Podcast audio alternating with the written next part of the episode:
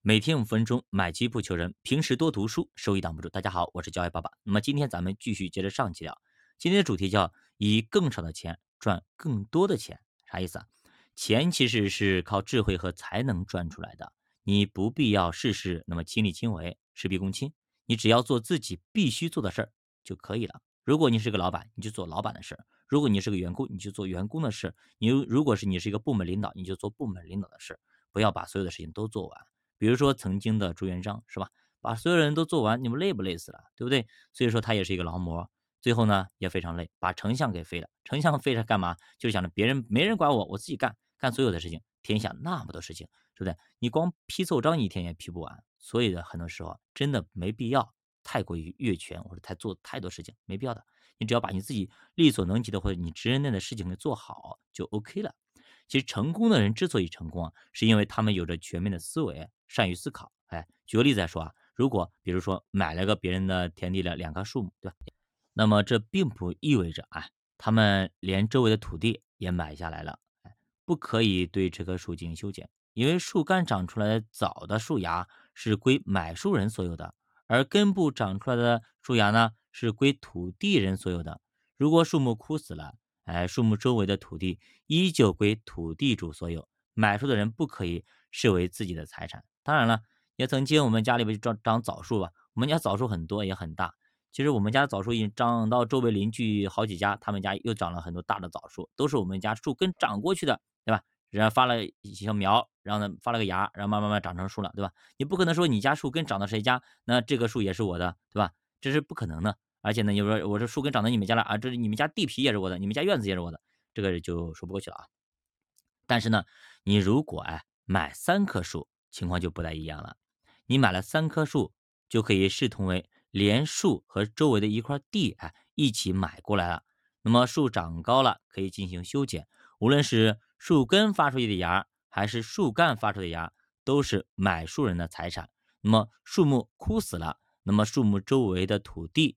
就可以给买树的人的财产。那么两棵树只能拥有树干的树叶，而不能拥有土地。但是买三棵树就享有全部的树叶，甚至土地。为什么呢？我们知道，一个点只能代表它是一个点，两个点只能连成一条线，而不同的三个点之间就构成了一个三角形。哎，这个时候就有面积了。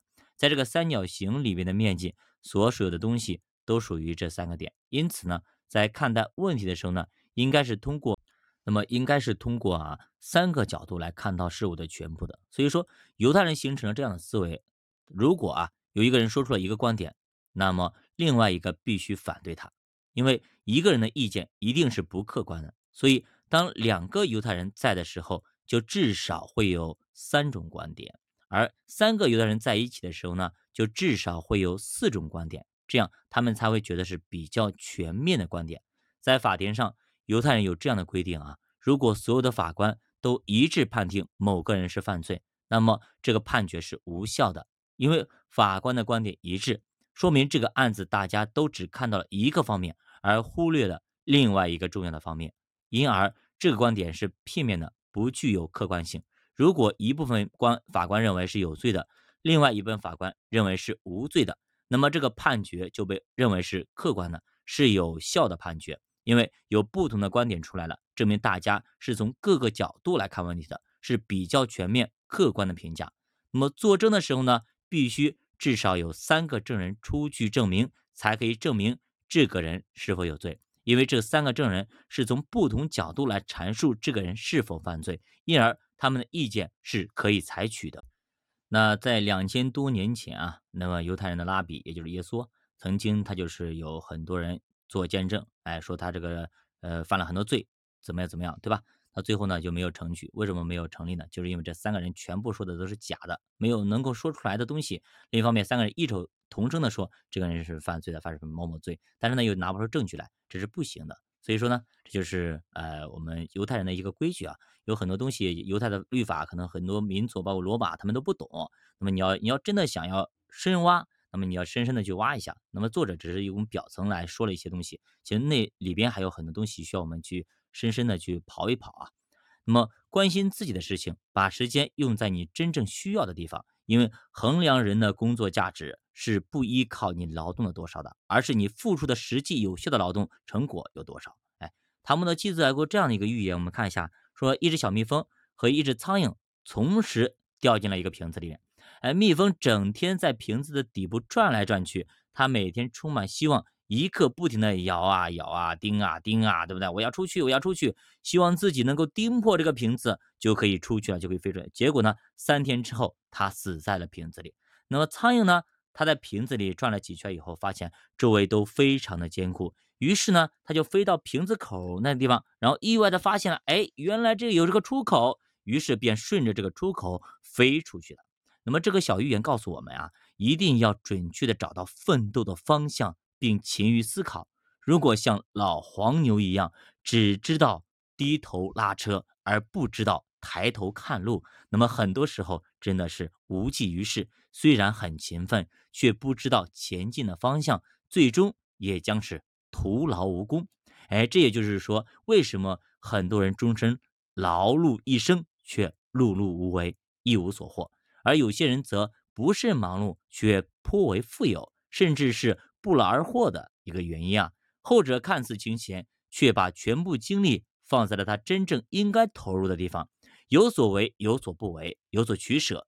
前者看似终日奔波，哎，但是他却不知道自己真正应该做什么事情，不去思考、发现和总结，只是一味的埋头苦干，加班再加班，忙再忙，把大量精力。放在了一些不重要的事情上，以至于错过了干重要事情的机会，因而因小失大。所以现在很多年轻人，包括很多中年人都在忙啊忙，我忙加班加班加班，忙的一点自己的事情也没有了，家里的老婆也不管，孩子也不顾，家庭所有的事情都不管。然后呢，其他的事情，那么人际交往啊，亲戚干嘛的也都不交往，整天就在公司里加班，像螺丝钉一样的，见陀溜溜溜转，陀螺一样的在转。结果转来转去，身体当你身体垮下的时候。你发现公司不要你了，把你给开了。这个时候呢，家庭里面可能婚姻也破裂了，你周围的亲戚朋友也不怎么管你了，因为你已经生疏了。这个时候你才发现，原来我在瞎忙。真的，我们很多事要静下来，不要像小白鼠一样，那样那个小仓鼠一样的，在那个轮子上一直在蹬啊蹬，蹬啊蹬。你蹬得越快，会越累。好好的去思考一下，能不能摆脱这个小轮子，啊是吧？华尔街其实聚集了很多的投资者，我们都知道啊，是世界上最为精明的投资者们，他们争分夺秒的再去争夺一些财富啊。很多投资者每天都盯着电脑去看行情、看报价，不放过任何一个看到的市场的一个分析啊、评论的文章，因为他们明白，假如错过了任何一个有价信息，就可能失去一次非常好的发财的机会。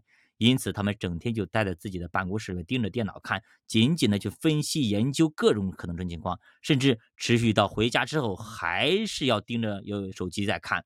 那么，仅在办公室里，他们每周至少工作八十个小时以上。然而，每每事与愿违啊，连他们的投资大部分都是以亏本告终的，对不对？整天去搞研究那个 K 线图，到最后赔的连裤衩都没有了。